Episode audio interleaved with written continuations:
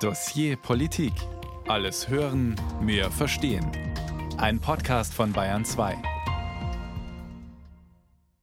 Am Mikrofon begrüßt sie Ina Kraus. Braucht es die Kirchen noch? Fragen wir heute im Dossier Politik. Ja, brauchen wir schon. Viele Leute, die, die suchen da Trost, Hoffnung, jemand zum Reden oder glauben an Gott. Aber ich gehe selten in die Kirche. Bin nicht so gläubig. Es gibt einfach viele Leute, die beruhigen sich auch in der Kirche. Die treffen die anderen. Ja, und man hat halt irgendwie auch den Glauben, den Glauben dran, dazu. dass man also der Kirche. Ganz und man ohne hat, Kirche geht's nicht. Man hat die Taufe, die Kommunion, man heiratet in der Kirche. Ja, das waren natürlich die ganzen Sexualdelikte, die jetzt waren. Ja. Die haben natürlich sehr viele Leute also aus der Kirche, also sind alle ausgetreten. Gell? Ich kenne sehr viele. Also ich bin noch drin und bleibe auch noch drin. Ich finde, das ist individuell. Also wir haben viele Menschen, die brauchen das unbedingt. Die brauchen etwas, was Kirche, wie Kirche ist. Ich finde, das Gesetz muss überhaupt nicht regulieren sowas. Das ist wirklich individuell. Jeder muss Möglichkeit haben, Glaube oder Kirche besuchen oder sowas. Maïlise Christian hat Menschen in München nach ihrer Meinung gefragt. Es braucht die Kirchen noch, sagen die Gefragten, aber Fakt ist, weniger wollen sich fest an die großen Kirchen binden. Inzwischen sind weniger als die Hälfte der Deutschen in einer der beiden großen christlichen Kirchen, also weder in der katholischen noch in der evangelischen Kirche. Wenn sich also dieser Trend fortsetzt und immer weniger Menschen Mitglied einer Kirche sind, fragt sich, ob sich nicht etwas an der Rolle, die die Kirchen haben, ändern sollte. Denn obwohl Deutschland ein säkularer Staat ist, sind Staat und Gesellschaft in vielerlei Hinsicht mit den Kirchen verwoben.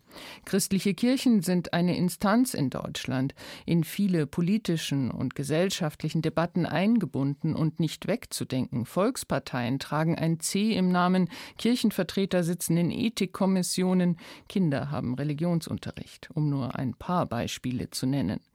Ist es nicht an der Zeit, diese enge Verbindung zu lösen, wenn weniger als die Hälfte der Menschen einer der beiden großen Kirchen angehören? Fragen, mit denen sich mein Studiogast Tillmann Kleinjung intensiv beschäftigt. Er ist Leiter der Redaktion Religion und Orientierung im Bayerischen Rundfunk.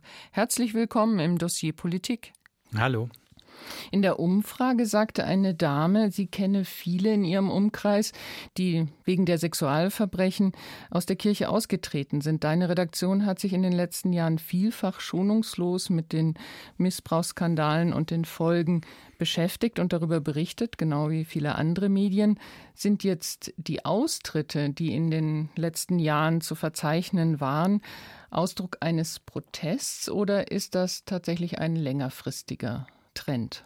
Also ich würde sagen beides. Dieser Missbrauchsskandal ist bestimmt für die beiden großen Kirchen in Deutschland, aber nochmal in besonderer Weise für die katholische Kirche ein massiver Einschnitt, den jetzt schon manche Kirchenhistoriker mit dem Einschnitt durch die Reformation Martin Luthers vergleichen. Die sagen, also das ist so massiv, was da stattfindet. Das hat solche Auswirkungen auf das, wie wir Kirche sehen und wie sich Kirche selbst sieht und wahrnimmt.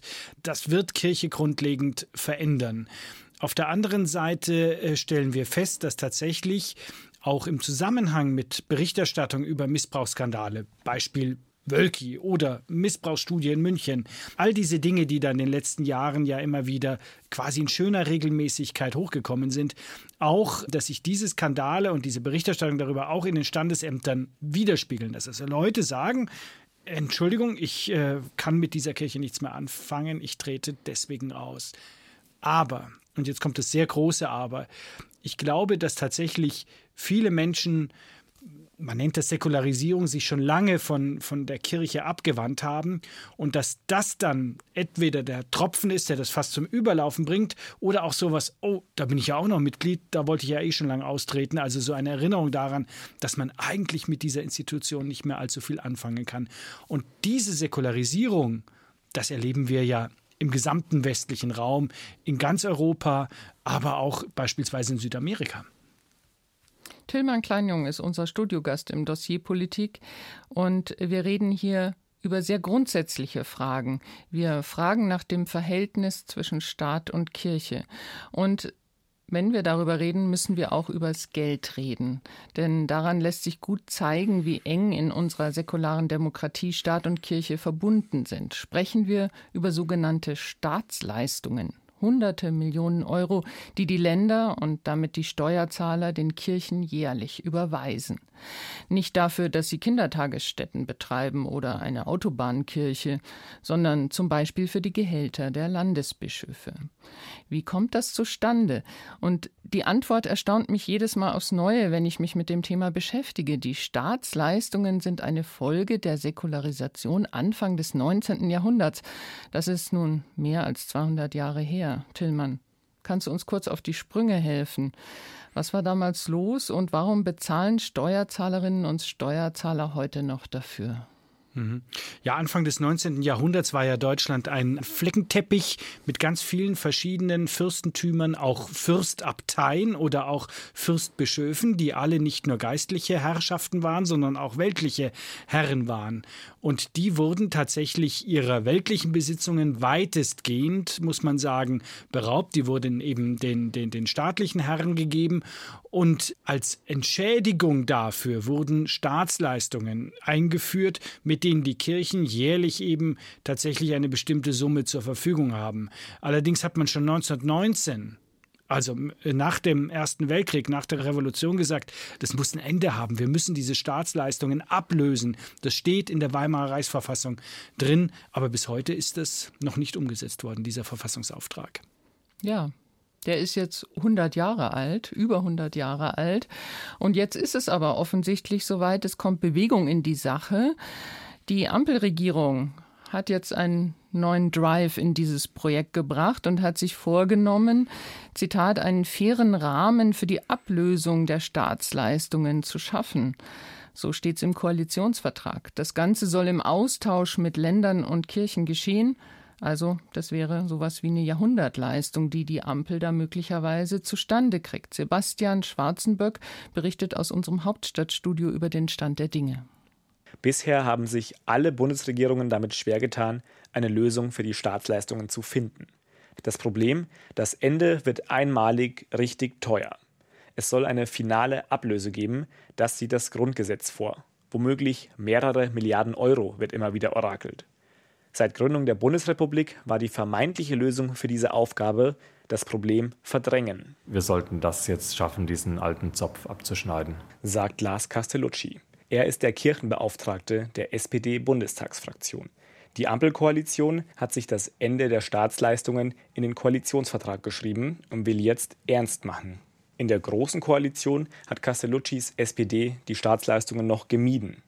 Ein Antrag zu dem Thema von den damaligen Oppositionsparteien FDP und die Grünen zusammen mit der Linken wurde 2021 noch abgelehnt. Wir haben uns damals mit der Union nicht verständigen können, dem näher zu treten, aber wir hatten auch selber Gegenargumente, denn der Antrag der Opposition hat keinerlei Gespräche mit Kirchen und Ländern vorgesehen. Das wäre wirklich über deren Köpfe hinweg äh, eine Entscheidung des Bundes gewesen und einfach den schwarzen Peter sozusagen weitergereicht. Das ist ja kein guter Umgang miteinander. Jetzt gibt es die Gespräche. Im Bundesinnenministerium haben Vertreterinnen und Vertreter von Bund, Ländern und Kirchen schon mehrfach zusammengesessen und beraten, wie die Staatsleistungen beendet werden können. Den Rahmen für die Ablösung muss der Bund setzen, die Länder müssen dann zahlen. Dass es eine finale Ablösezahlung geben muss, das steht für Castellucci außer Frage. Das Eigentum ist in diesem Land geschützt, und zwar von jedem, also natürlich auch von den Kirchen. Man kann nicht einfach was enteignen und dann ist es damit erledigt. Und man kann auch nicht sagen, Zahlungen irgendwann, wenn ich jetzt beispielsweise eine Wohnung miete, zahle ich 20 Jahre Miete und dann gehört mir die Wohnung. Da würde ja auch jeder Vermieter sagen, also Moment, äh, da habe ich eine andere Rechtsauffassung. So sind wir hier auch in diesem Fall bei den Kirchen unterwegs. Wir können nicht einfach sagen, wir stoppen das oder wir beenden das, sondern wir müssen dann nochmal einen Betrag in die Hand nehmen. Mit diesem Betrag sollen die Kirchen dann in Zukunft so viel Geld erwirtschaften, dass sie den Wegfall der Staatsleistungen kompensieren können. Das ist zumindest die Idee. 2022 sind rund 600 Millionen Euro aus der Staatskasse an die Kirchen geflossen. Um das dauerhaft zu ersetzen, müsste die finale Ablöse also gewaltig ausfallen. Wie hoch genau, das will Lars Castellucci den Ländern nicht vorschreiben. Das sollte jetzt erstmal in den Verhandlungen von Kirchen und Ländern miteinander geklärt werden. Ich kann mir allerdings vorstellen, dass wir einen gewissen Korridor im Grundsätzegesetz auch festschreiben, einfach um sicherzustellen, dass die Kirchen mit dem Betrag, den sie bekommen, auch auf Dauer etwas erfüllen können, was sie bisher aus den Staatsleistungen auch erfüllen. Denn das ist ja der Gedanke der Ablösung, ja, dass es fair läuft. Mit den Staatsleistungen finanzieren die Kirchen zum Beispiel Gebäude, Bischofsgehälter und anderes Personal. Lamia Kador ist religionspolitische Sprecherin der Grünen Bundestagsfraktion. Sie kennt die finanziellen Sorgen der Bundesländer vor einer hohen einmaligen Ablösezahlung. Mit der Idee, die aktuell im Raum steht, sollten diese Sorgen aber verschwinden, findet Kador. Wir haben bisher gesagt, fünf bis sieben Jahre Übergangszeit für die Verhandlungen mit den, zwischen dem jeweiligen Land und der Kirchen. Danach möglicherweise 25 Jahre Frist oder Zeit, um die Ablösung zu vollziehen. Wenn das früher oder schneller gehen soll oder noch etwas länger dauern soll, äh, auch das können die Länder ja bestimmen. Eine lange letzte Ablösezahlung auf Raten also. Dann sollen zumindest in diesem Bereich die Verbindungen zwischen Staat und Kirche gekappt sein. Übrigens, die Kirchensteuer wäre vom Ende der Staatsleistungen nicht betroffen. Aber will die Ampel der Kirche dadurch ihre Bedeutung absprechen? Das verstehen wir natürlich überhaupt nicht so. Ganz im Gegenteil. Es war uns ja auch wichtig, dass die Ablösung der Staatsleistung nur im Dialog mit den Kirchen zu machen ist und wir auch uns sehr daran gelegen ist, dass es ein fairer Prozess wird und es ist überhaupt nicht, also ich möchte das deutlich sagen, es ist überhaupt nicht davon die Rede, dass wir damit äh, die Bedeutung der Kirchen oder von Religionsgemeinschaften hier beschneiden wollen. Auch die religionspolitische Sprecherin der FDP-Fraktion, Sandra Bubendorfer-Licht, will sich nicht gegen die Kirchen stellen. Was ich wirklich betonen möchte, dass wir das ja nicht gegen die Kirchen machen, sondern mit den Kirchen und dass es da ein gutes Einvernehmen gibt mit den Kirchen. Ich bin ja doch sehr viel zu dieser Thematik unterwegs und dass die Kirchen das auch machen möchten. Die beiden Kirchen, um die es geht, die stehen den aktuellen Verhandlungen offen gegenüber. Die evangelische Kirche in Deutschland äußert sich schriftlich. Es sind intensive und vertrauensvolle Gespräche des federführenden Bundesinnenministeriums mit den Bundesländern und den Kirchen geführt worden, deren Ergebnisse jetzt mit den Ländern beraten werden müssen. Ähnlich sieht es Matthias Kopp, Sprecher der Deutschen Bischofskonferenz. Es gibt natürlich auch einen Verfassungsauftrag zur Ablösung der Staatsleistung, den wir sehr ernst nehmen und bei dem wir immer gesagt haben, dass wir für solche Gespräche offen sind. Es müssen aber auch Lösungen gefunden werden, mit denen alle Beteiligten zurechtkommen können. Deutlich kritischer als die Kirchen bewertet die Bundestagsopposition das geplante Ende der Staatsleistungen. Volker Ulrich von der CDU-CSU-Fraktion geht es zu schnell. Die Frage ist, wenn die Staatsleistungen jetzt abgelöst würden, zöge sich dann die Kirche aus äh, sozialen Bereichen zurück? Diese Frage ist im politischen Geschehen bislang nicht kommentiert worden. Und wir meinen, es wäre klüger, zunächst einmal den Status quo so zu belassen und die Frage nicht übers Knie zu brechen. Der Status quo wird erstmal noch ein bisschen bleiben. Das Ziel der Ampelparteien ist es, bis zum Ende der Legislaturperiode eine Regelung zu finden und gesetzlich zu verankern. Nach dieser Regelung sollen dann die Länder die Ablösezahlungen mit den Kirchen aushandeln. Sebastian Schwarzenböck hat sich in der Hauptstadt umgehört, wie weit die Verhandlungen zur Ablöse der Staatsleistungen gediehen sind. Es soll noch in dieser Legislaturperiode deutlich vorankommen mit diesem Projekt. Tillmann Kleinjung, Leiter der BR-Redaktion Religion und Orientierung, ist unser Gast im Dossier Politik. Tillmann, nochmal zum Verständnis. Du hast vorhin erklärt, es geht bei den Staatsleistungen um eine Entschädigung dafür, dass der Staat Klöster und ihre Ländereien vor rund 200 Jahren im großen Stil verstaatlicht hat, die Kirchen also enteignet hat. Wenn wir jetzt aber allein die Geschichte der Bundesrepublik nehmen, wird seit fast 80 Jahren gezahlt. Es sind Millionenbeiträge. Wir haben gehört 600 Millionen Euro allein im Jahr 2022. Kann man sich das wie so ein Baukredit vorstellen, den wir abbezahlen müssen und jetzt wird über die Restschuld verhandelt? Nein, das sehen zumindest die Kirchen nicht so. Es gibt äh, Parteien, unter anderem die Linkspartei, die das sehr wohl so sieht, die sagt, irgendwann ist ja auch mal gut, äh, irgendwann muss dieser Verlust, den die Kirchen damals erlitten haben, kompensiert sein. Aber auch die Vertreter der Koalition sehen dieses Modell nicht so, sondern sagen, das ist eine vertragliche Verpflichtung, die wir eingegangen sind mit der Säkularisation und an die fühlen wir uns nach wie vor erst einmal gebunden. Also da ist nicht irgendwann ein Deckel erreicht und dann ist es gut, sondern wir sehen nach wie vor uns dann der Pflicht zu bezahlen.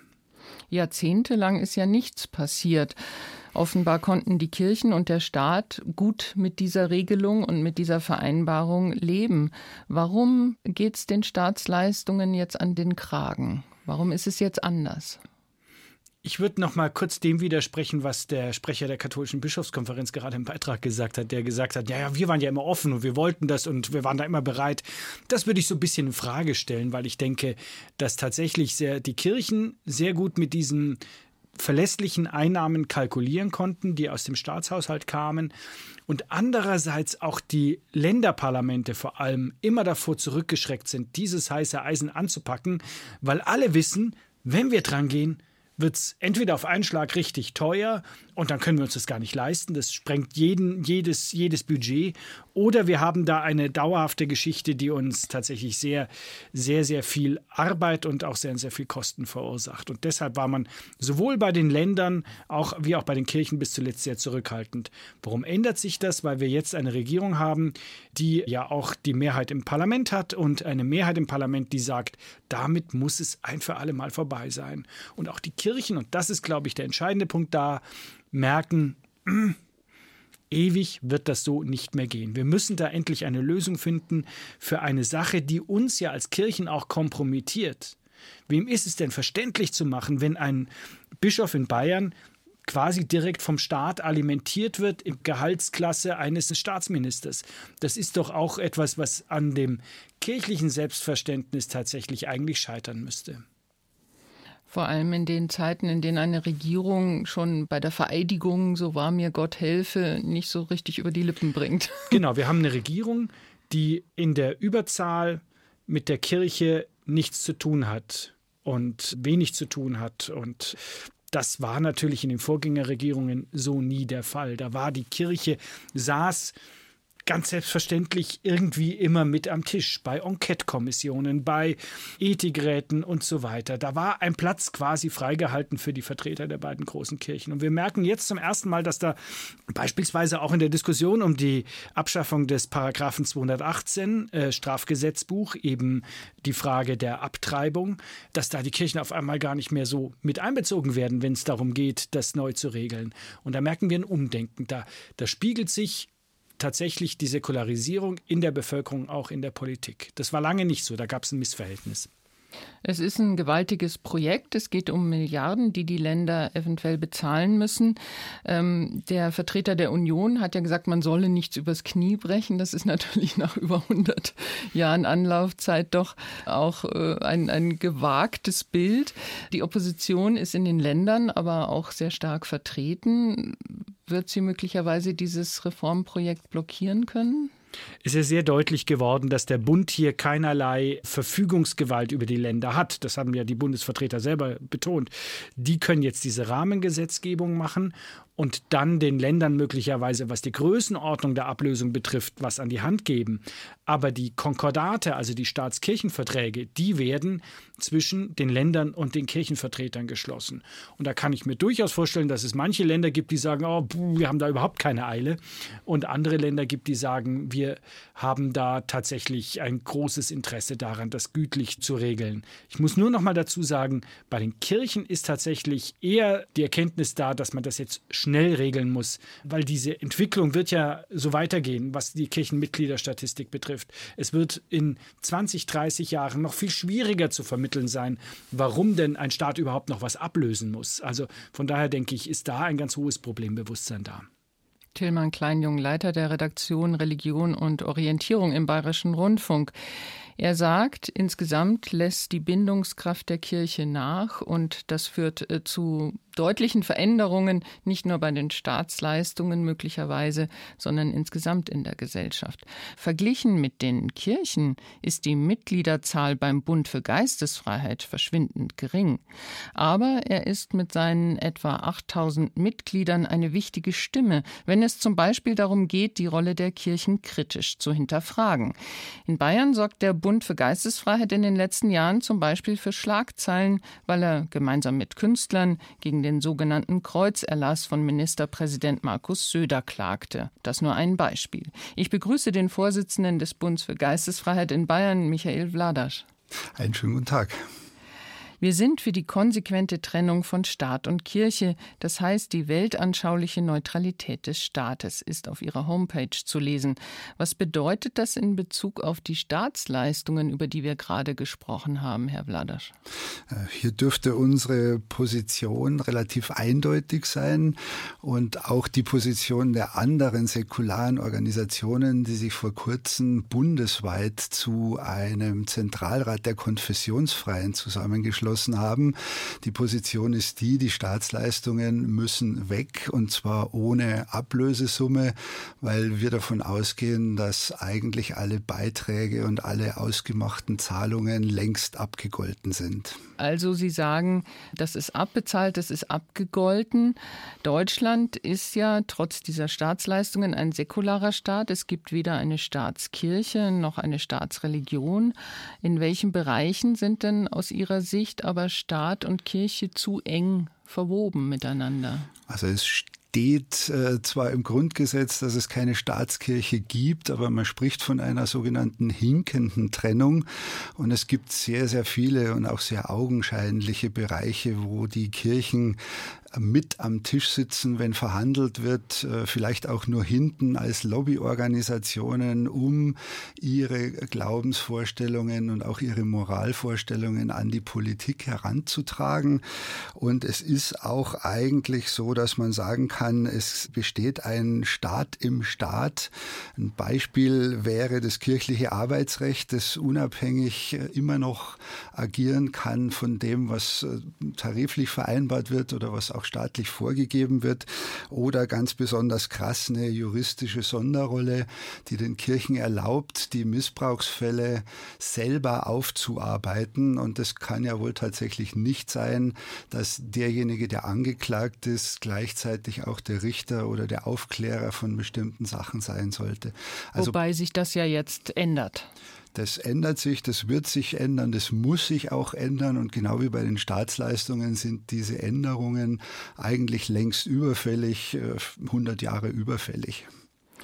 Jetzt sind aber, auch wenn es eine Austrittswelle gegeben hat zuletzt, eine Austrittswelle aus den großen christlichen Kirchen, sind ja, wenn man jetzt noch andere religiöse Minderheiten mitnimmt, doch äh, mehr als die Hälfte der Menschen in Deutschland in irgendeiner Form an eine religiöse Institution oder eine Religion gebunden.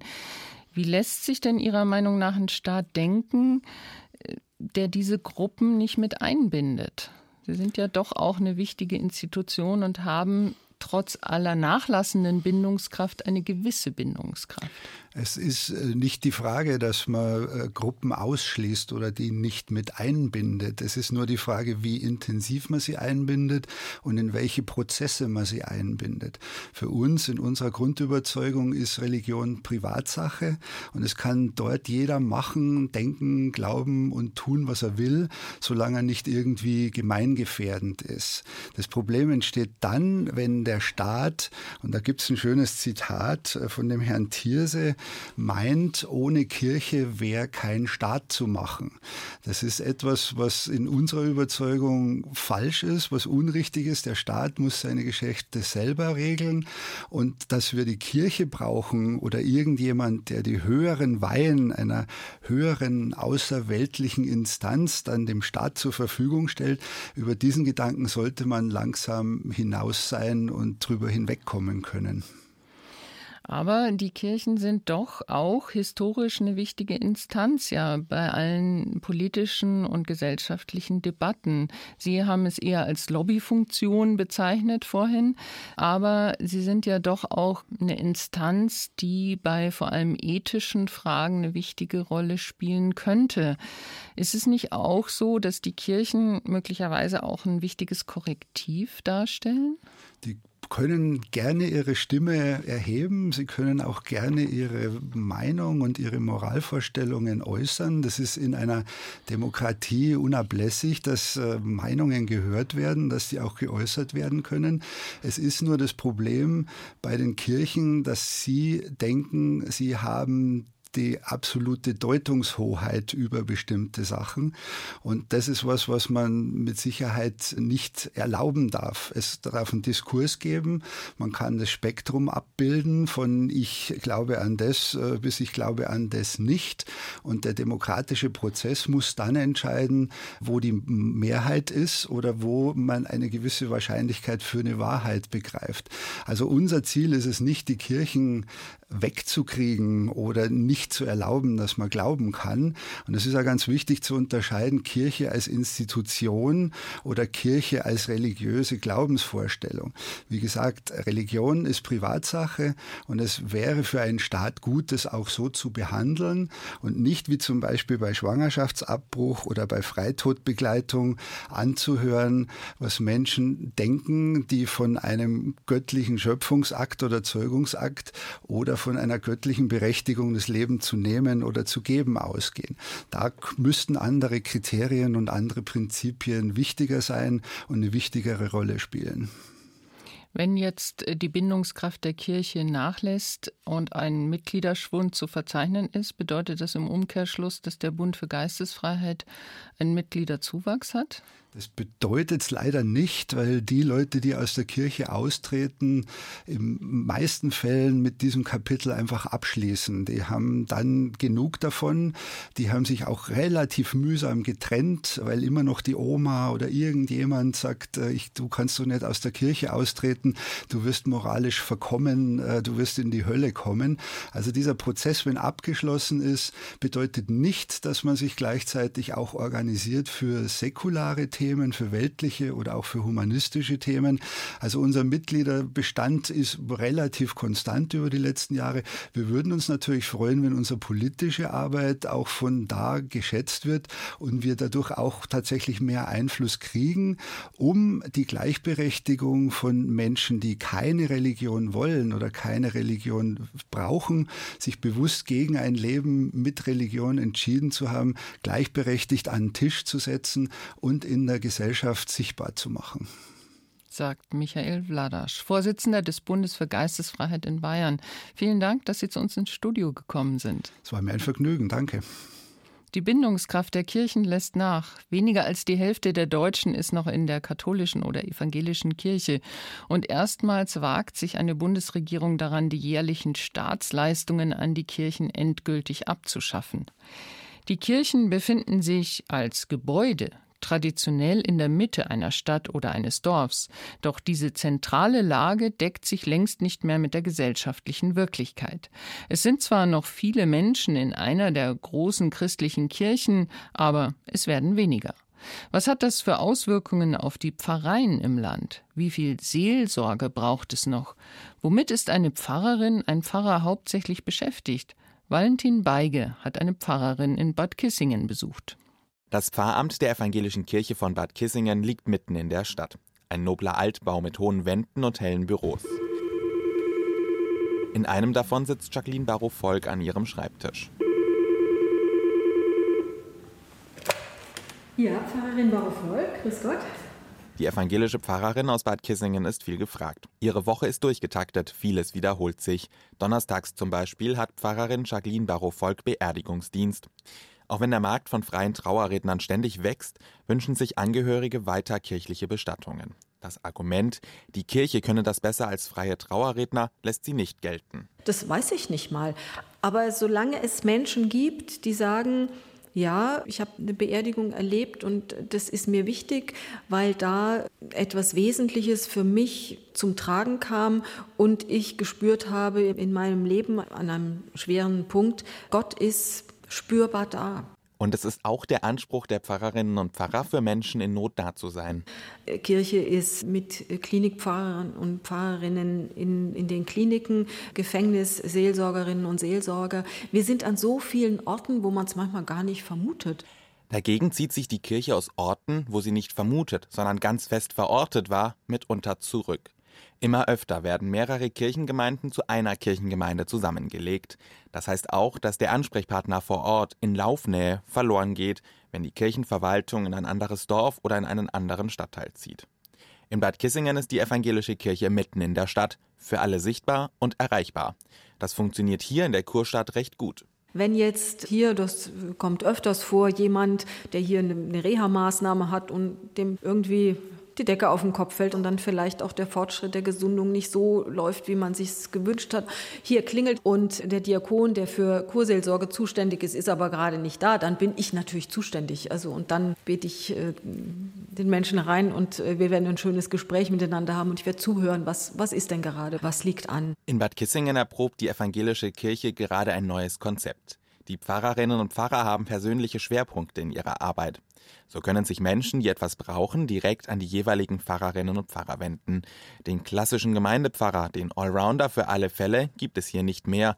Ein Pilotprojekt der Evangelischen Landeskirche Bayern. Wir haben eine Pfarrerin, die vor allem Taufen und die jungen Familien im Blick hat, ein Diakon, der für Senioren- und Kurseelsorge zuständig ist, mein Mann als Pfarrer, der auf Jugend und die mittlere Generation Konfirmandenarbeit, einen äh, Klinikseelsorger und noch einen äh, zweiten Klinikseelsorger und ich habe die Geschäftsführung. Und miteinander sind wir ein Team, äh, das sich auch unterstützt. Ich bin für meinen Bereich verantwortlich und da will ich auch, dass was geschieht. Also für Personal, Finanzen, Kirchen oder die Gebäude der Kirchengemeinde. Das alte Gemeindehaus hat die Kirchengemeinde schon verkauft. An das altehrwürdige Pfarrhaus wird demnächst ein neuer Gemeindesaal angebaut. Das gehört auch zu ihrem Bereich. Mit dem Anbau verbringt Pfarrerin Jacqueline Barrow-Volk derzeit viel Zeit. Und da waren letzte Woche die Fachplaner da. Also da war ich ein, praktisch ein Dreiviertelstag mit, ähm, mit baulichen Dingen beschäftigt. Dann ist abends noch Kirchenvorstand gewesen. Dann gibt es vielleicht noch einen Bauausschuss oder einen Finanzausschuss. Mit mehreren Projekten gleichzeitig beschäftigen ist für die evangelische Pfarrerin nichts Neues. Bevor sie nach Bad Kissingen kam, teilte sie sich mit ihrem Mann eine Pfarrstelle in Markbreit am Main im Landkreis Kitzingen. Jacqueline Barrow-Volk hatte zeitweise noch eine halbe Stelle im Schuldienst, neben Familie und halber Pfarrstelle. Inzwischen sind die beiden Kinder erwachsen und Jacqueline Barrow-Volk ist gefragt worden, ob sie nicht mit ihrem Mann nach Bad Kissingen möchte. Sie haben Ja gesagt. Vor anderthalb Jahren sind sie umgezogen vom Main an die fränkische Saale. Eindrücke aus dem Flötengottesdienst letztes Jahr. Am kommenden Sonntag wird es wieder einen geben, eingebettet in die Blockflötenfesttage in Bad Kissingen. Kirche meets Musikworld sozusagen. Die Predigt von Pfarrerin Jacqueline Barow-Volk wird dann auch ein passendes Motto haben: Der Ton macht die Musik. Also das ist sehr umfassend. Und äh, zu Psalm 150, in dem Gott gelobt wird mit Posaunen, aber eben auch mit Flöten. Und wie kommen wir überhaupt zu diesem Lob Gottes? Das versteht sich ja auch nicht von selbst. Und was für Auswirkungen hat das dann auf unser Leben und mit welchen Tönen gehen wir dann auf Menschen, mit denen wir es zu tun haben oder überhaupt in diese Welt. Predigten schreibt sie oft am Sonntagmorgen, weil sie sonst unter der Woche kaum Zeit hat, sich in Ruhe dran zu setzen. Und am Ende, also das arbeitet in meinem Kopf. Es gibt dann auch Menschen, mit denen ich drüber spreche, sammle, lese auch intensiv die Zeitung und höre Nachrichten. Und dann am Samstag, spätestens in der Früh, setze ich mich an meinen Laptop und dann schreibe ich. Und meistens schreibe ich nicht nur, sondern ich, ich halte mir die Predigt selbst also, und schreibe dann ganz schnell hinein. Und äh, Sonntag früh brauche ich nochmal so eine, eine gute halbe Stunde, wo ich nochmal mir das anschaue. Die Predigt entsteht dann aber erst, wenn Jacqueline Barrow-Volk die Predigt hält. Mit dem Sonntag endet ihre Arbeitswoche. Montags hat sie oft frei, aber immer klappt das nicht. Valentin Beige über den Alltag einer Pfarrerin in Bad Kissingen. Tillmann Kleinung ist unser Studiogast hier im Dossier Politik, wo wir fragen, braucht es die Kirchen noch? Wir haben jetzt von der Pfarrerin aus Bad Kissingen gehört. Sie beschäftigt sich mit Seelsorge, mit der Vorbereitung von Gottesdiensten, aber eben auch damit, den Neubau zu managen. Wie viel Platz bleibt denn in der Tätigkeit der Kirchenvertreter überhaupt für diese zentralen Anliegen wie Seelsorge oder auch eben den Gottesdienst? Na, wir hören ja oft von Pfarrerinnen und Pfarrern und auch von Priestern und Diakonen aus der katholischen Kirche, dass die Verwaltung die ja so eine große Organisation wie die Kirchen, die auch Körperschaftsstatus haben in Deutschland, oft sehr, sehr dominant ist. Dass also vieles da in Kommunikation, vieles in Bürokratie reinfließt ihrer Arbeitszeit. Und dann gibt es immer wieder den Wunsch zu sagen, oh, eigentlich bin ich doch aus einem ganz anderen Grund in diesen Beruf gegangen. Ich wollte ja den Menschen helfen, ich wollte mit ihnen unterwegs sein. Und da gibt es mittlerweile auch tatsächlich, wie hier in Bad Kissingen, Bemühungen, das so ein bisschen zu verteilen, dass man sagt, da gibt es jetzt eine, die ist die erste Pfarrerin, die kümmert sich um die Geschäftsführung und da haben dann eben die anderen Zeit, sich wirklich um die Jugend, sich wirklich um die Kurgäste zu kümmern, um hier ja mehr Profil zu schaffen und auch wieder mehr Freiräume für das, was eigentlich Kirche sein soll. Aber ist so der klassische Gemeindepfarrer, der, die klassische Gemeindepfarrerin am Ende? Ich fürchte, irgendwie ja. Also die Entwicklungen zeigen ja, zum Beispiel im katholischen Bereich, wo immer mehr Pfarreien zusammengelegt werden, dass ja derjenige, der dann da an der Spitze einer Gemeinde steht als katholischer Geistlicher, ja oft eigentlich ein Dirigent ist, der dann sagt, ja, kannst du da Gottesdienst halten, kannst du dahin gehen, der das alles irgendwie organisiert.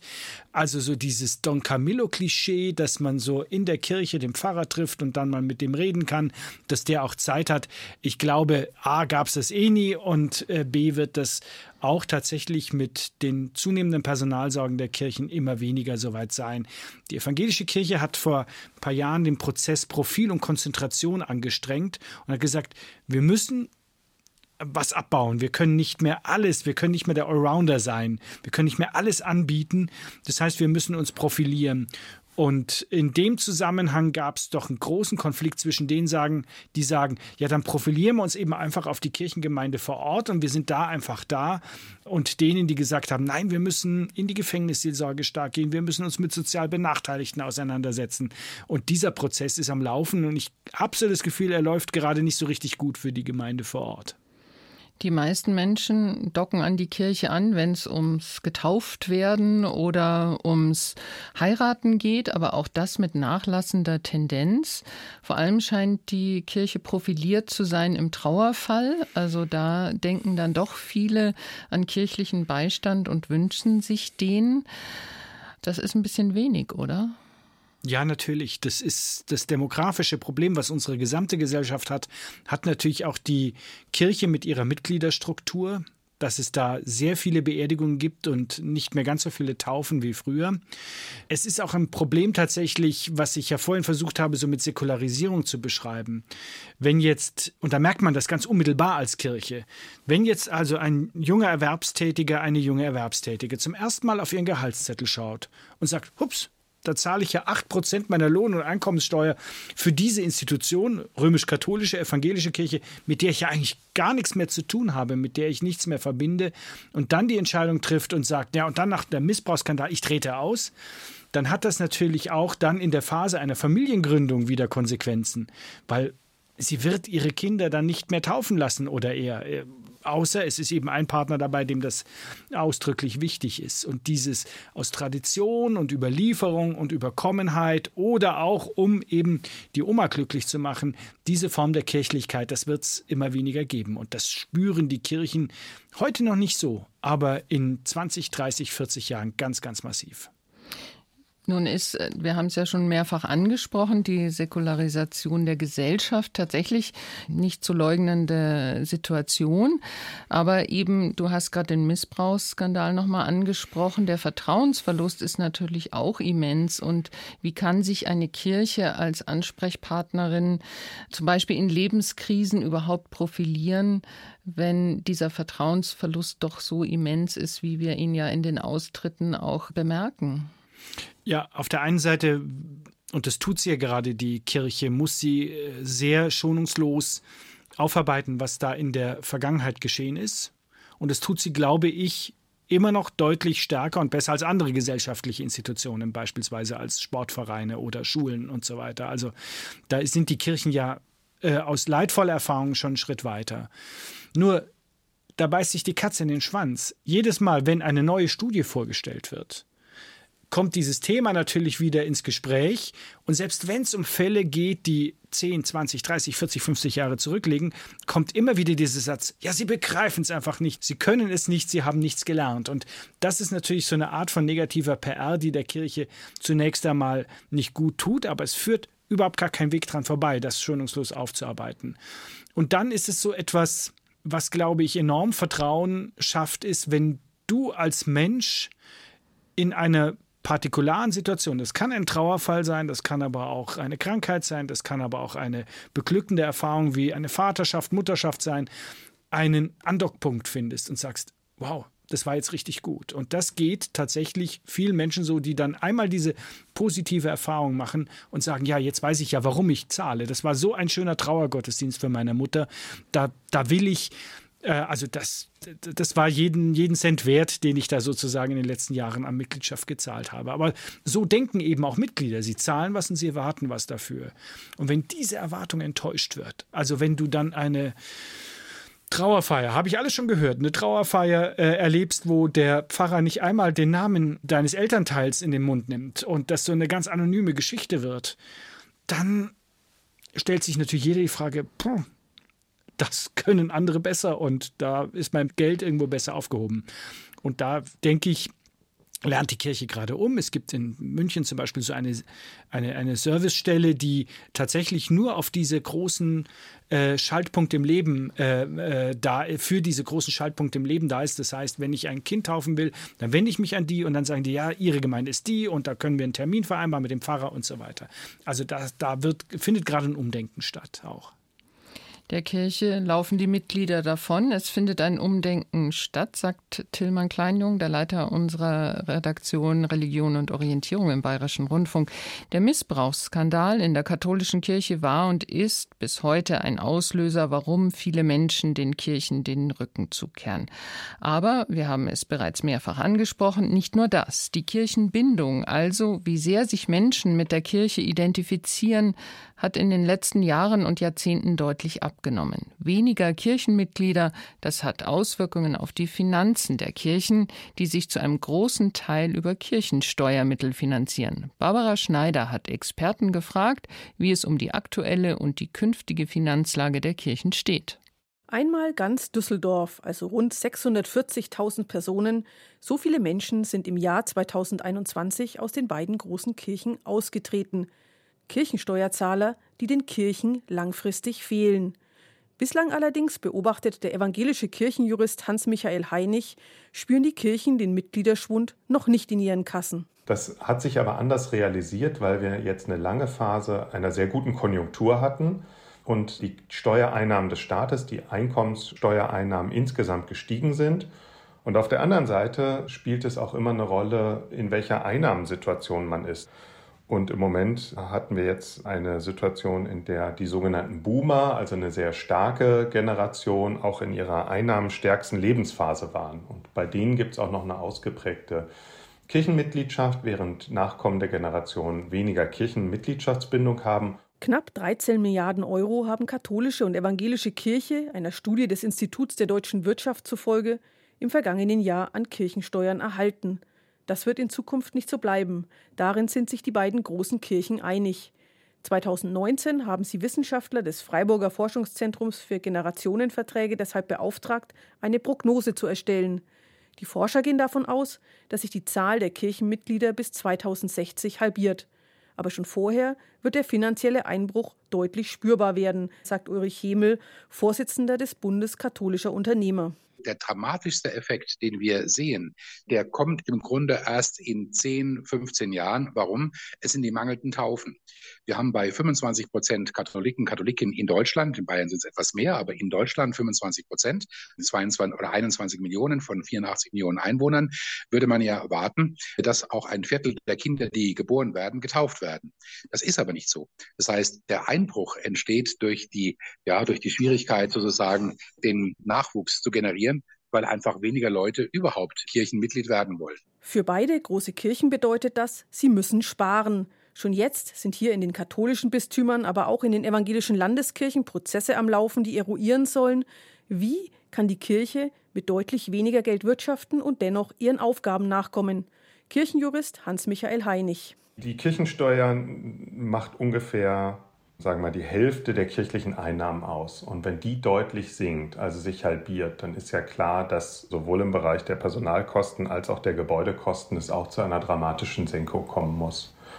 Und das wird Spuren hinterlassen in der gesamten Organisation des kirchlichen Lebens. Also man wird sowohl Personal abbauen müssen, als auch sich von Gebäuden trennen müssen. Prognosen sagen, die Hälfte des Gebäudebestandes wird aufgegeben werden müssen. Ein paar Beispiele. Die Evangelische Landeskirche in Bayern hat angekündigt, 10 Prozent ihrer Stellen zu streichen. Im Bistum Würzburg sollen vier von zehn Bildungshäuser geschlossen werden und das Bistum Eichstätt will ihre fünf allgemeinbildenden Schulen aufgeben. Die größte Aufgabe ist, was wollen wir erhalten und was nicht. Und meines Erachtens gilt es da auch Prioritäten zu setzen, zum Beispiel auch bei dem Thema Kinder und Jugend, also beispielsweise auch das Thema katholische Schulen. Die werden ja wichtiger und nicht weniger wichtig als vorher. Findet der Vorsitzende des Bundes katholischer Unternehmer Ulrich Hemel. Bleibt die Frage, wie wirkt sich der Kirchensteuerrückgang auf Krankenhäuser, Kindertagesstätten und Seniorenheime in kirchlicher respektive diakonischer Trägerschaft aus? Ein Großteil dieser Arbeit wird, wie bei nichtkirchlichen Trägern wie der Arbeiterwohlfahrt auch, durch staatliche Zuschüsse finanziert, sagt Hans-Michael Heinig. Er fügt hinzu, trotzdem gibt es auch hier kein Arbeitsfeld, das nicht doch irgendwie über Kirchensteuer mitfinanziert wird. Auch die staatlichen Zuschüsse zur klassischen diakonischen Tätigkeit sind ja selten kostendeckend, sondern meistens geben die Kirchen auch hier manchmal auch nur sehr geringe Beiträge, aber immerhin Leistungen dazu. Das gilt insbesondere da, wo der Wohlfahrtsstaat selber nicht so stark aktiv ist. Denken Sie etwa an Obdachlosenarbeit oder andere Bereiche, wo sagen die Diakonie und Caritas sagen wir eher sozialpolitisch innovativ tätig sind und die Kirchen wie so Sensoren für soziale Problemlagen agieren. Und wenn diese Funktion ausfällt, hat das natürlich schon auch sozialpolitische Folgen. Weniger Geld, sagt Hans-Michael Heinig, wird das gesamte kirchliche Leben treffen, auch den Bereich der Diakonie. Wie sich der karitative Bereich weiterentwickelt, mag er allerdings nicht prognostizieren. Barbara Schneider über die Finanzlage der Kirchen. Wir haben im Beitrag gehört, dass schon jetzt massiv kirchliche Stellen abgebaut werden und in Frage steht, wie viele Schulen oder Kitas noch in katholischer oder evangelischer Trägerschaft bleiben können. Wo werden die Auswirkungen am deutlichsten und vielleicht sogar für die Kirchen am schmerzhaftesten zu spüren sein, Tillmann Kleinjung? Ich glaube, da der Anteil der äh, Ausgaben der kirchlichen äh, bei den Personalkosten mit Abstand am höchsten ist, wird das tatsächlich die kirchliche Arbeit vor Ort vor allem treffen. Ich habe die Personalquote nicht mehr ganz aktuell im Kopf, aber 60, 70 Prozent wenden kirchliche Haushalte für Personal auf. Also das sind Pfarrerinnen, Pfarrer, Religionspädagogen, Diakone, Pfarramtssekretärinnen, Sozialarbeiter und so weiter. Also da wird man was unmittelbar spüren. Ich glaube, bei den fremdfinanzierten Angeboten der Kirche und ihrer Wohlfahrtsverbände, beispielsweise Caritas und Diakonie, Altenheime, Kindertagesstätten und so weiter, da wird man das möglicherweise weniger spüren, weil hier eben sowohl das Personal wie auch die Finanzen der Kirche nicht so stark involviert sind. Erstaunlich ist ja auch, dass gerade die Wohlfahrtsverbände oder auch eben, wie du gerade gesagt hast, Institutionen wie Altenheime in kirchlicher Trägerschaft oder Kindertagesstätten nicht so sehr in Mithaftung genommen werden bei äh, der Diskussion um den Missbrauchsskandal. Funktionieren die mehr oder weniger unabhängig äh, im Kopf der, der Menschen von den Kirchen? Ich glaube schon. Also sie werden schon als kirchliches Angebot wahrgenommen und äh, bei Mitgliedschaftsbefragungen kommt auch immer wieder das Argument, weil die Kirchen sich sozial engagieren. Und es stimmt ja auch, die Kirchen engagieren sich sozial über diese Verbände, aber da rein fließen relativ wenig Kirchensteuermittel. Also von daher gibt es ja so eine verschobene Wahrnehmung, aber die Kirchen haben es schon längst nicht mehr als Argument für die Mitgliedschaft und sagen, wir machen doch so tolle Caritas und so tolle Diakonie, weil ja tatsächlich ganz klar ist, das wird finanziert vor allem von den Sozialversicherungsträgern in Deutschland. Aber läuft das dann darauf hinaus, dass sozusagen die Bedeutung in unserer Gesellschaft und äh, im Staat, die Bedeutung der Kirchen abnimmt, aber umso stärker die Wohlfahrtsverbände, die kirchlichen, äh, wahrgenommen werden und vielleicht auch sogar diese Lobbyrolle, die die Kirchen bisher hatten, übernehmen? Ja, das also die gegenwärtige Entwicklung sieht ja so aus, als würden die Kirchen eines Tages ein großer Wohlfahrtskonzern mit angeschlossenem Gottesdienstbetrieb werden.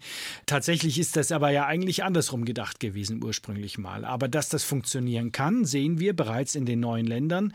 Da gibt es eine Kirchenmitgliedschaft, die längst nicht so ausgeprägt ist wie bei uns in den alten Ländern. Da wird sehr stark eben tatsächlich äh, schon das gelebt, was auch bald in den alten Ländern Realität sein wird. Und Dort ist es tatsächlich so, dass Caritas und Diakonie dennoch eine sehr starke Stellung dort im sozialen Gefüge haben, weil sie eben subsidiär auch in äh, Sachsen und Sachsen-Anhalt, Thüringen, Brandenburg und so weiter Aufgaben übernehmen in der Altenpflege oder im Krankenhausbereich.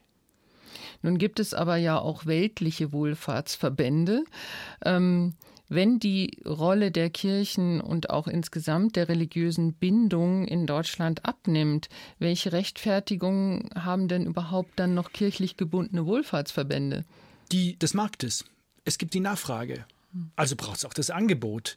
Und der Staat hat ja ein irrsinnig großes Interesse daran, dass er hier nichts vorhalten und vorsorgen muss, sondern dass das andere nach dem Subsidiaritätsprinzip für ihn übernehmen. Und von daher hat der Staat ein sehr, sehr, sehr starkes Interesse daran, dass Caritas und Diakonie als die zweitgrößten Arbeitgeber im Lande nach dem Staat weiter so erhalten bleiben und weiter so arbeiten können.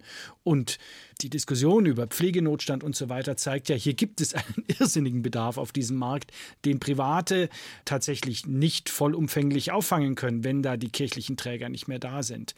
Und ich glaube tatsächlich, hier gibt es tatsächlich auch diesen Vertrauensbonus nach wie vor. Die wirtschaften nicht in die eigene Tasche, die haben andere Prinzipien, die sind an Nächstenliebe, am barmherzigen Samariter orientiert und deswegen will ich eigentlich lieber zu denen gehen. Das gibt es tatsächlich bestimmt auch noch. Ja, und die zusätzlichen Kirchensteuermittel, die zwar möglicherweise nicht so hoch sind, das haben wir im Beitrag gehört, aber die könnten ja auch dafür sorgen, dass da zum Beispiel nicht auch, auch aus dem Grund nicht ganz die marktwirtschaftlichen Kriterien greifen bei den Wohlfahrtsverbänden. Ja, aber tatsächlich fließen so in diesen klassischen Bereich Altenheime, Krankenhäuser nicht so viel, also wirklich sehr marginal Kirchensteuermittel, oft über die Finanzierung einer Stelle für einen Krankenhausseelsorger. Stärker wird es bestimmt im Bereich der Kindergärten zu spüren sein. Da steckt mehr Geld drin, vor allem über die äh, Leistungen, die dann eine Gemeinde erbringen muss, um so einen Kindergarten überhaupt betreiben zu können. Zu Beginn der Sendung haben wir in einer Umfrage gehört, dass die Menschen, die wir auf der Straße gefragt haben, die Kirche doch im Großen und Ganzen im Dorf lassen wollen, aber sich eben weder staatlicherseits noch von Seiten der Kirche irgendwelchem Druck ausgesetzt äh, sehen wollen. Müssen die Kirchen also schauen, dass sie auf die Menschen so zugehen? Du hast es vorhin angesprochen, man, man ist zielgruppenorientierter, man bietet besondere Angebote für Familien in bestimmten Situationen, dass sie ja nur noch für die Mitglieder entweder was tun oder eine Art Einzelfallleistung abrechnen, wenn ihnen denn die Mitglieder verloren gehen, wenn man wenn die Gesellschaft sich so entwickelt, dass man sich nicht mehr so fest binden will an eine Institution, also eine Art Paywall für Hochzeiten oder äh, Beisetzungen. Mhm. Es gibt das ist tatsächlich auch in den Kirchen zurzeit total umstritten, wie man das macht. Also es gibt welche, die jubeln geradezu über diesen Mitgliederschwund und sagen, endlich trifft sich hier der Kern der wahrhaft Überzeugten und wir kommen zusammen in einer Kirche, die mehr eine Wagenburg ist und wir feiern unseren Gott und unseren Glauben und es sind diese ganzen Launen, die nur so aus Gewohnheit oder Tradition dabei waren, ich überspitze das jetzt massiv, nicht mehr so richtig dabei. Dieses Kirchenbild gibt es tatsächlich bei einigen, äh, die sagen, also das, das führt zu, einer, zu einem verstärkten Glauben und das, das hilft uns eher, diese, diese Reduktion. Und es gibt aber noch, ähm, und das sind, glaube ich, deutlich mehr, weil sie auch anders geprägt sind, Mitglieder und auch Protagonisten in den Kirchen, die sagen, wir wollen die Volkskirche erhalten. Und wie funktioniert das, wenn unsere gemeindlichen Angebote nicht mehr so wahrgenommen werden? Dann doch über andere Angebote. Und der Vertreter der katholischen Unternehmer hat es ja in dem Beitrag von Barbara Schneider gesagt. Das wäre doch das Dümmste jetzt, katholische Bildungsangebote, aber das geschieht gerade eben abzuschaffen, Schulen, kirchliche Schulen zu schließen, weil da erreiche ich ja Menschen über meinen Tellerrand hinaus und kann da tatsächlich arbeiten. Die ganz große Frage zum Schluss, Tillmann. Braucht es die Kirchen noch und wenn ja, wofür? Was ist da dein Standpunkt?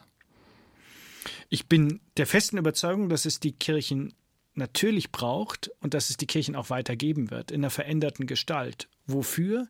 Für das, was sie eigentlich auch in den vergangenen Jahrzehnten und Jahrhunderten gemacht haben, dass sie eben einen Horizont eröffnen, der außerhalb dessen liegt, was ständig verfügbar und immer da ist, dass sie Horizonte erweitern und dass sie, und da sehe ich auch niemanden, auch den Menschen bei den existenziellen Fragen an der Seite stehen, die uns eben alle betreffen. Geburt, Familienfragen, Tod. Da gibt es diese Institution und ich glaube, von daher wird sie auch ihr zukünftiges Tun bestimmen, dass sie eben für diese existenziellen Fragen auch weiter zuständig ist und da da ist. Vielen Dank für diese Einschätzungen, Tillmann Kleinjung, Leiter der Redaktion Religion und Orientierung im Bayerischen Rundfunk. Danke, dass du dir die Zeit fürs Dossier Politik genommen hast. Danke euch, vielen Dank. Am Mikrofon verabschiedet sich Ina Kraus. Und ich habe noch zwei Podcast-Tipps. Der eine betrifft das Dossier Politik, jederzeit abrufbar in der ARD Audiothek. Und ich möchte Ihnen noch den BR24 Podcast Ein Thema drei Köpfe empfehlen. Da gibt es eine Folge über den Machtkampf in der katholischen Kirche. Der Titel Der Papst und seine Gegner zu finden, ebenfalls in der ARD Audiothek. Stichwort Ein Thema drei Köpfe.